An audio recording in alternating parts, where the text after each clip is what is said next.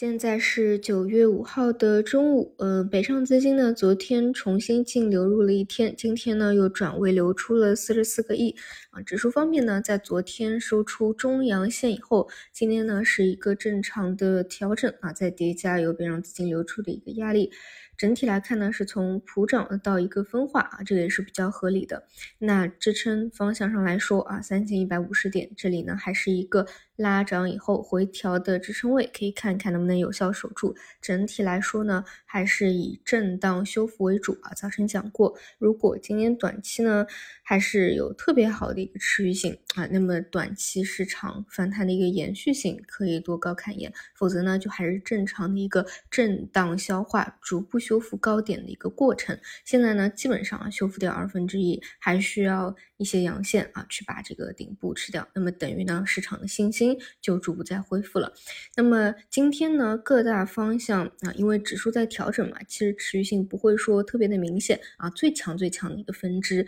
应该是华为线里面的。卫星通信啊，当然，这个卫星通信分支的强，也不是说今天一天就看出来了。但是今天的一个加强啊，基本上呢，可以说是打开了这条线的一个空间。后面呢，如果是同一条逻辑的、同一条线的资金呢，可能还会不断去挖掘其他的。昨天讲过啊，就不仅是因为。华为五 G 这个事件真的非常的轰动，非常有意义。其次呢，就是你哪怕就到股票市场啊，二级市场，你不去想，嗯，其他这这个事件本身，就是无论是华为从加新能源车、加储能、加大模型、加算力算法啊，但凡是华为这条线衍生出来的，是正宗的，是核心的，是做得好的。基本上都是有打开空间的，辨识度特别高的趋势性的标的啊，这个都是几倍空间的，所以呢，资金自然也会每一次啊有华为的事件特别关注的一个原因，因为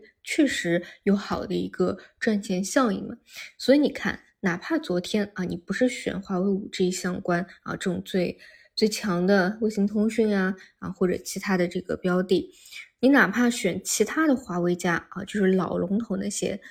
都能够短期有一个套利的空间，这个就是华为线强的一个地方啊，而且是偏短期的这种热点。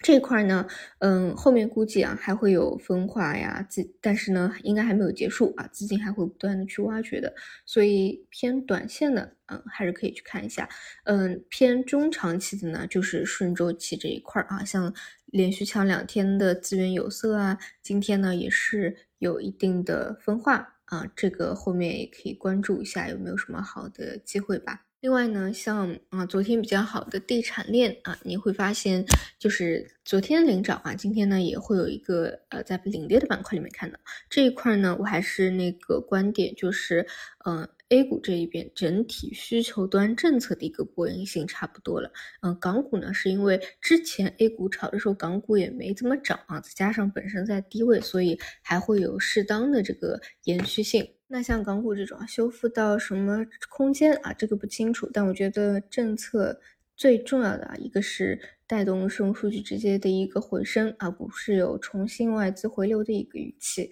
其次呢，就是相关的这种周期链啊，也都会慢慢的起来。好的，差不多这是今天的一个情况，有什么其他的晚上再见。